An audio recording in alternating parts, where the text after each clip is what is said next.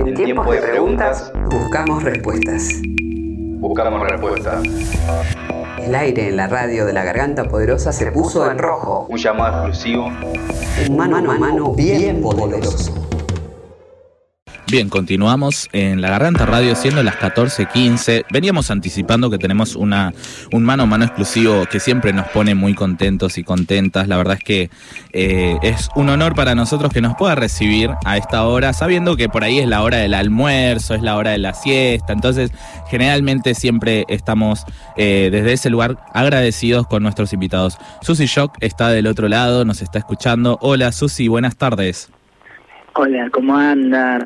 La agradecida soy yo del convite. Para mí siempre es como un gustazo encontrar de todas las maneras que nos encontramos, ahora en radio, a veces en la calle, a veces en de, todas las maneras, de todas las maneras es, es interesante este encuentro y decirnos lo que nos decimos y sostenernos de la manera que nosotros tenemos. Así que gracias en principio de mi parte hacia ustedes. ¿Cómo andan? Acá estamos Julito desde Córdoba, Lili de la Villa 31 y yo Nelson desde la Villa 2124. Y en principio somos de alguna manera vecinos, ¿no, Susi? Porque vos también tenés los programas los viernes en esta misma radio. Entonces, ¿cómo venís con eso? ¿Cómo viene el programa? Estamos en allá es en la segunda temporada, estamos con Marlene, Marlene Guayar, Pablo y Daniel, con La Cotorral, que salió los viernes de 20 a 21 eh, poderoso programa desde el año pasado en un mundo eh, riquísimo y complejo como es el rock y siendo estas trabas, eh, Sudat eh, generando nuestros contenidos, pensándonos, compartiendo también con un montón esa posibilidad que tiene también no la radio, la magia de la radio, ustedes lo saben bien, que, que llega a tantísimos lugares como si llegan nuestras radios nacionales, ¿no? Yo también estoy en la folclórica, empecé este año y es impresionante los llamados, las, cómo, nos, no, cómo estamos acompañando a gente, inclusive a veces no siempre puntualmente en el momento eh, en el que estamos, sino esta magia que tiene también lo virtual de que la gente en otro lado del mundo lo escucha cuando puede, cuando necesita y ahí andamos acompañando. Así que súper interesante, la radio es, a mí me apasiona Así que me, me, encanta eh, la posibilidad de estar haciéndola. Hay una, una frase tuya, Susi, que se transformó un poco en, en banderas, en stickers, en lemas, y, lo encontrás por todos lados, lo cual eh, es bastante representativo para todas y todas y todes, eh, que es esta que dice, reivindico mi derecho a ser un monstruo, que otros sean lo normal. Eh, hasta fue citado por Judith Butler, por ejemplo. ¿Qué sentís vos cuando, cuando ves, estás caminando y de repente algo que vos pensás, sentís y lo, lo sentís en el cuerpo se traduce en, ese, en, ese tipo de cosas, ¿no? ¿Qué es, qué es para vos ser eh, un monstruo, justamente? es muy rockero que pase eso. sí, sí. Viste, una eh, anda con el folclore, pero es muy rockero que pase eso. Como, y en realidad, claro, yo soy artista de muy chiquita, a los 14 años empecé con el mundo del teatro, entonces digo, hay una secuencia que después el ser político que soy, la activista que soy, eh, eh, lo razono eh, desde, desde los términos del arte, ¿no? Que, quienes seguimos, porque yo soy una seguidora también que amo a, muchos artistas, digamos, toda mi vida, eh, vos les seguís, vos les acompañás. Claro. Y no hablo del fanatismo, no, no hablo de, esa cosa eh, compleja de ídolo, sino de que te representa algo, que te señaliza algo, que te acompaña algo eh, en tu propia vida, en los recorridos, que no son los mismos, que no es todo llano, que vamos y venimos, y que estamos en un país aparte súper complejo, en, un continente súper complejo. Entonces, creo que hay algo del arte puntual en general eh, y de, los poetas en particular que a mí me han guiado por sobre todas las coyunturas, ¿no? O sea, yo vuelvo a tu unión, que es lo que mamé de chiquita, mm. Hellman, y, claramente ahí hay señales de que yo siento que, que, que, fueron banderas en mi vida, ¿no? Entonces digo, a mí me, me emociona, me sorprende y me gratifica, obviamente, pero me, me, me sorprende que, una termine siendo también eh, parte de esa ronda de significancia tanto, porque eso es lo que se ve, pero también yo tengo un montón de mensajes muy muy emotivos, muy fuertes y lo, lo logro también tener personalmente después de una función. Yo viajo mucho, tengo la posibilidad de recorrer y que me digan Mm. lo que le significó tal poesía en determinado momento de la vida, sobre todo a, a la diversidad, a, a este grupo tan potente que somos y con tantas complicaciones, porque nos joroban bastante la vida para poder ser todo eso que queremos ser. Entonces, de repente hay algo que te acompaña. Sí, aparte, es una Susi, canción y una frase, sí. me imagino que, que todo esto tiene un costo también, ¿no? Porque no, no debe ser sencillo eh, ser un artista como, como lo sos, con, con toda esta variedad eh, de, de actriz, cantora, también escritora, y, y de repente cuando entra la parte activista, eh, generar ese ruido tiene un costo también, ¿no? Es un camino que elegiste. Sí, yo trato igual de, de mantenerme como al margen de esos peces horribles de la política. Yo soy un ser político, absolutamente. Creo en la política eh, y, y todo todo lo que hacemos es político. Ya me cansa, pero sigue se sigue insistiendo. Hay, hay un sector que claramente con la intención que tiene de desacreditar el hecho político, eh, desconociendo que todo el tiempo hacemos política, todo el mundo, hasta quien dice eso lo está haciendo, pero digo, detrás de eso hay un, trabajo como muy fino de desacreditar un hecho que es súper potente. Pero sí, más allá de eso, yo trato de mantener al margen de, de, de esas coyunturas políticas, ¿no? De ser parte de los gobiernos. Digo, me parece que hay un espíritu crítico que, que el arte, y ahí es donde yo agradezco, sobre todo ser artista, eh, que, que me tiene que mantener al margen para poder tener la lucidez, la lucidez de la- del, del pensamiento crítico, ¿no? Porque hay algo que nos termina ganando eh, abanderades de lo que sea eh, que no podemos ver. Eh, tenemos que ser, yo siento que soy una traba artista sudaca antes que el signo político que sea, que eso es lo que me tiene que mantener como pulsión para, para tirar inclusive eh, otras señales, para levantar el techo de las discusiones, ¿no? Porque si no, eh, yo siento que estamos en el momento de muchos fracasos y que no sé qué será lo nuevo, pero que hay que construir lo nuevo y que nos, no, no nos estamos animando, no estamos pudiendo ver eso porque quizás estemos demasiado eh, enfrascados y enfrascadas en, en sostener esas cosas que quizás ya funcionaron, gracias, vamos por lo nuevo, ¿no?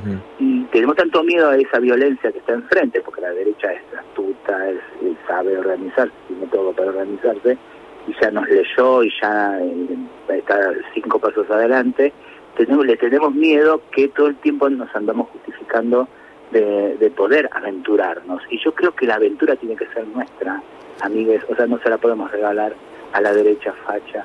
Eh, la, la insatisfacción tiene que ser la nuestra dudar tiene que ser lo nuestro y no regalársela en un frasquito, en un monito, eh, para que desvirtúen inclusive los sentidos fundamentales que toda humanidad tuvo que tener para seguir avanzando y no colapsar. Si la humanidad llegó hasta acá es porque se puso a aventurarse, se, Claro. se levantó de los horrores más gigantes de la historia de la humanidad, de las desigualdades más gigantes de la historia de la humanidad, para aventurarse a algo, al intento, aunque sea, al sueño de algo nuevo. Y eso eh, es lo que hoy está como paralizado, ¿no? Y, y por lo menos en, los grandes en los grandes discursos, ¿no? no Yo cuando viajo y si intento viajar, lo también pasó en Santiago del Estero, en el encuentro de música del país, yo dije, yo estoy enojada con este momento del país, con este momento del mundo, pero vengo a recargar la ternura, porque yo les veo con este ímpetu. Entonces acá hay un país que no se muestra. Todo el tiempo hay un país que no se muestra. En cada rinconcito fuera de los grandes medios de comunicación eh, hay un país que no se muestra, ¿no? Y hablo de la gente, hablo de, la- de- de las pibas y los pibes, de los pibes, hablo de la juventud, sobre todo, ¿no?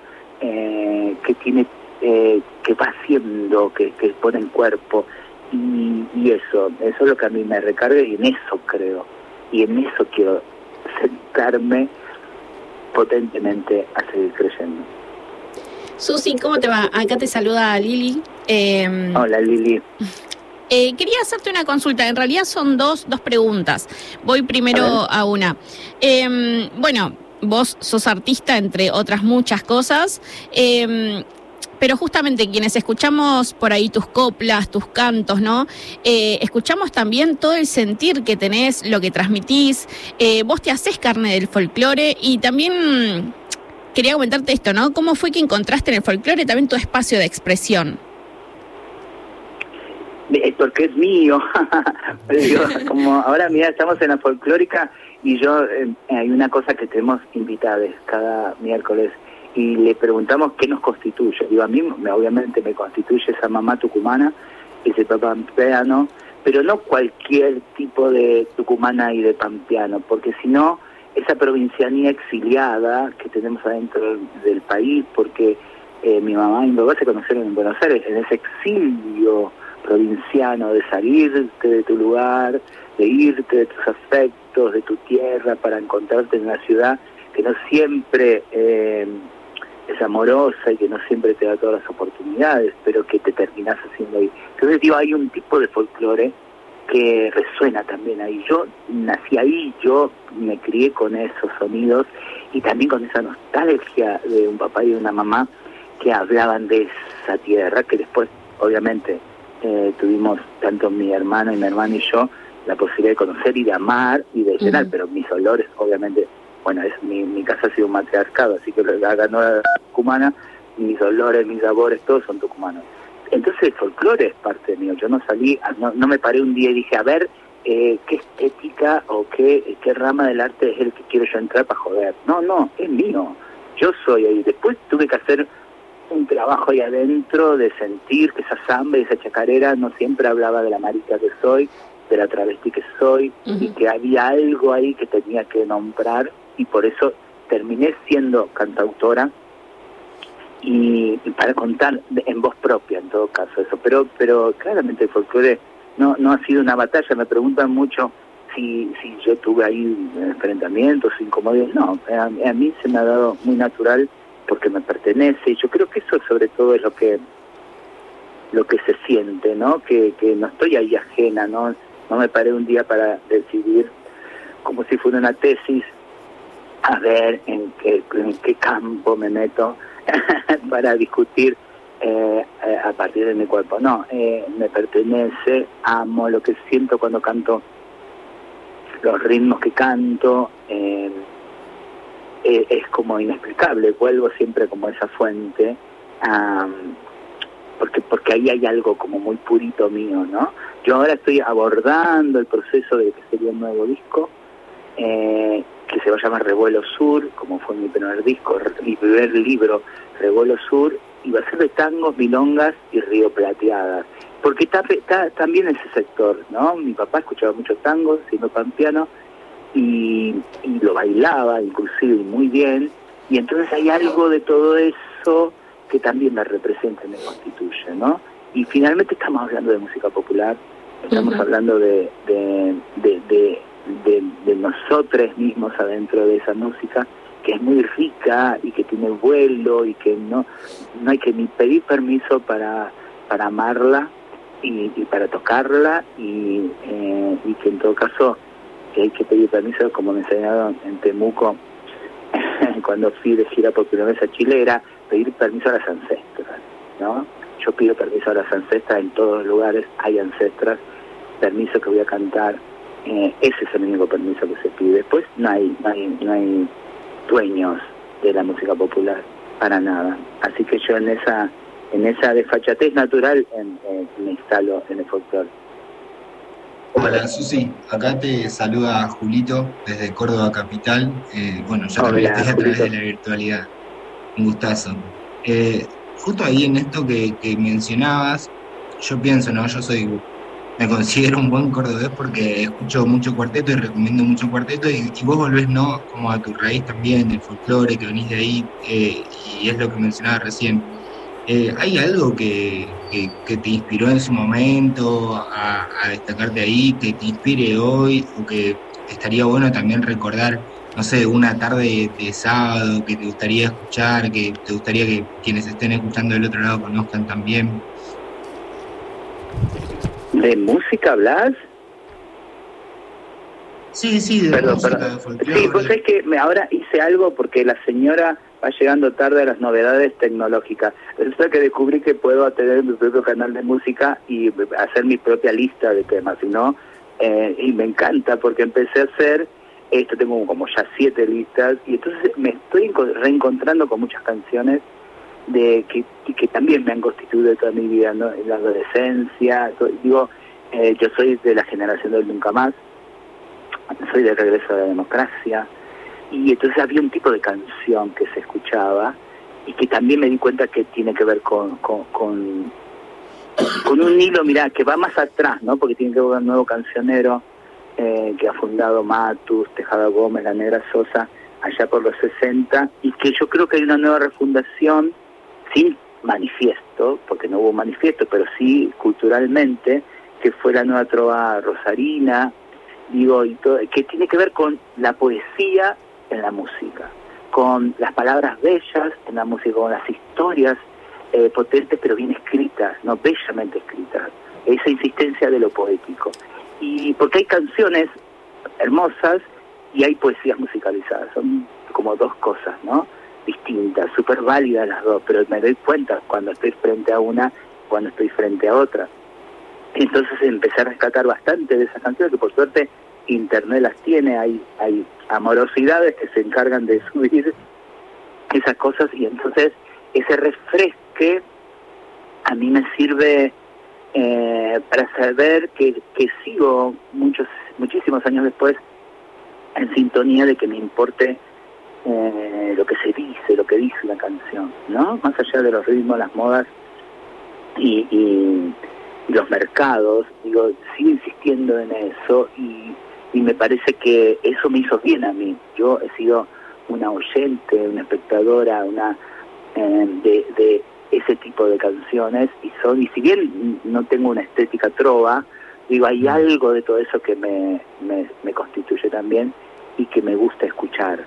Eh, no sé, te diría cosas, no sé, hay, hay muchas, hay muchas. Volví como en serio a la... Ahora me quedé con la trova rosarina porque me impacta todavía eh, la crudeza y la belleza de esa poética, por ejemplo, ¿no? Si no saben de qué estoy hablando, salgan a buscar, sé que se han reunido eh, la mayoría ahora y sale, está de gira inclusive creo en este momento y, y con un refresque de obviamente musical de esas canciones pero que no han perdido no han envejecido. Escuchaste esos discos mi vieja por ejemplo me hizo escuchar eh, porque le había gustado había escuchado cartas de un león al otro que lo cantaba Baglietto y esa canción en realidad ni siquiera era de la nueva trova eh, Rosarina era de Chico Navarro de hace mucho tiempo que la toma la trova, pero que indudablemente tiene una profundidad casi, eh, mira, no sé cuántos años estoy hablando, 40 años después, eh, de discusiones que hoy hacemos frente al planeta, frente al cuidado, por ejemplo, de los animales, eso ya lo trajo eh, ahí de otra forma, ¿no? Con, con, con esa metáfora y con, con un montón de simbolismo que es lo que a mí me gusta que pase. Yo tengo mis canciones urgentes también, esas están buenas, digo, ¿no? Donde decís, o sea, no, no quiero que me tengan eh, lástima, quiero que me tengas temor, te lo digo, si no, furia a través y te doy. Esas son canciones urgentes que necesito gritar, obviamente, eh, pero todo, pero me asiento mucho en, en, en, la poesía, en la poesía en lo que canto. Necesito eso eh, y, y, quizás siga insistiendo en que algo de eso eh, nos va a salvar. Estamos hablando con Susy Shock, eh, para quienes nos, es, nos, están acompañando del otro lado, como siempre, acá por la Garganta Radio. Eh, Susy, la, la, última pregunta que quiero hacerte está vinculado con, con la frase que te dijo tu abuela Rosa, si no me equivoco, la de buena vida y poca vergüenza. Eh, cuando le preguntaste, según hemos leído, cómo hacía para estar tan, tan bien, luego de alguna manera se transformó en, en, el título de un álbum tuyo. Eh, ¿Te sentís representado hoy en día por esa frase? ¿Qué, qué, qué significa para vos? Mira, eh, cuando pienso en las mujeres que también nos constituye, mi abuela falleció el año pasado, en pleno COVID, no de COVID, eh, pero tenía 24 años y digo, no pudimos despedirla todavía porque ella estaba en Tucumán y en esa situación donde nadie podía viajar, de hecho yo todavía no volví a Tucumán, desde entonces ya tengo que volver, entre otras cosas por eso, y yo me di cuenta ahí que ella, que finalmente fue una mujer de su época, con las limitaciones y con, con, con un montón de los disciplinamientos de una mujer de esa época, eh, tuvo la, la audacia de decirme a mi adolescente, Sí. Eh, abuela, ¿cómo haces para estar tan linda? Ella me dijo, buena vida y poca vergüenza. lo, dijo finito porque yo hablaba, buena vida y poca vergüenza, así dice, ¿no? Y, ella, ella, ¿qué cosa más me quiso decir a, a, a, esa adolescencia naciendo, casi como un guiño de todo lo que yo iba a hacer, de todo lo que tenía que construirme y autoconstruirme, de todo lo que lo que iba a ser serlo en este mundo que no está preparado para nadie que se salga de ninguna de las reglas que nos tienen preparados, ¿no? Entonces, claro. Eh, claro que me sigue constituyendo, porque, y es más, quizás la mirada a esa mujer, que casi no lo pudo nada, porque fue, puedo repetir, una, una mujer de su época, eh, atravesada mandatos de ser solo mamá y, con, con, con, matrimonios como no siempre buenos y relegadísima en muchas cosas, eh, que pudo manejar recién plata cuando pidió después de los 80, eh, por ejemplo, digo, un montón de cosas que me di cuenta de lo potente de pararse frente a alguien joven, frente a una futura trabita para decirle eh, buena vida y poca vergüenza. Es darme todo, darme las llaves de la autoestima, la llave de, de, elegir y patear tu camino con toda la fortaleza que va a estar. Tremendo, tremendo, Susi. No, claro, o sea, me parece súper revolucionario, ¿no? O sea, eh, yo tuve hitos de personas que a mí me han, se me han acercado y me han, me han sabido abrazar, por eso hablo tanto de la verdad, porque no tenemos ni idea de eh, lo que nos sirve finalmente que alguien te haya, te aliente, que alguien te diga esa palabra que estás esperando o que no estás esperando, pero que viene justo y que por ahí la necesitas tres años después, en tal situación que te sucede después, frente a tal inconveniente que te sucede después, necesitas de eso eh, te acompañe, ¿no? Yo siento que ahí la rosa eh, me sigue acompañando cada vez que, que, que rememoro esa frase.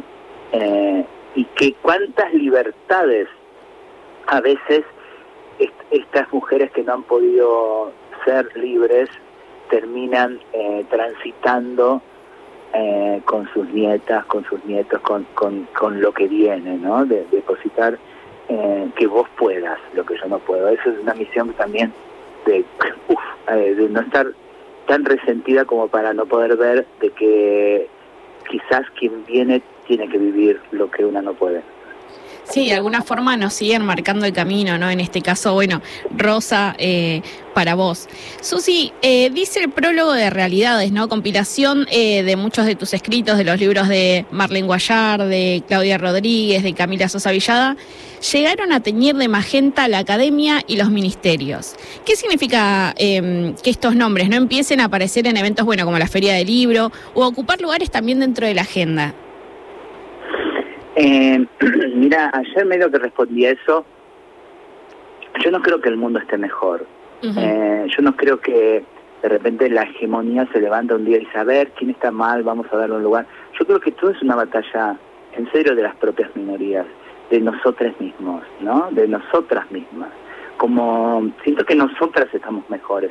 Ya esto lo decía Loana, por Dios, no, no, no es algo que, que esté pensando yo solita, sino, eh, Loana decía eh, que, que, que si una traba entra a la universidad, eso le cambia la vida a la traba, pero si muchas trabas entran a la universidad, eso cambia, eso cambia la vida, ¿no? Y porque una va, somos generaciones que, que empezamos a pensarnos a nosotras de formas eh, más amorosas y, y, estando adentro de las discusiones y no nos dimos cuenta que, que quizás eso también abrazaba a mucha más gente más allá de la diversidad.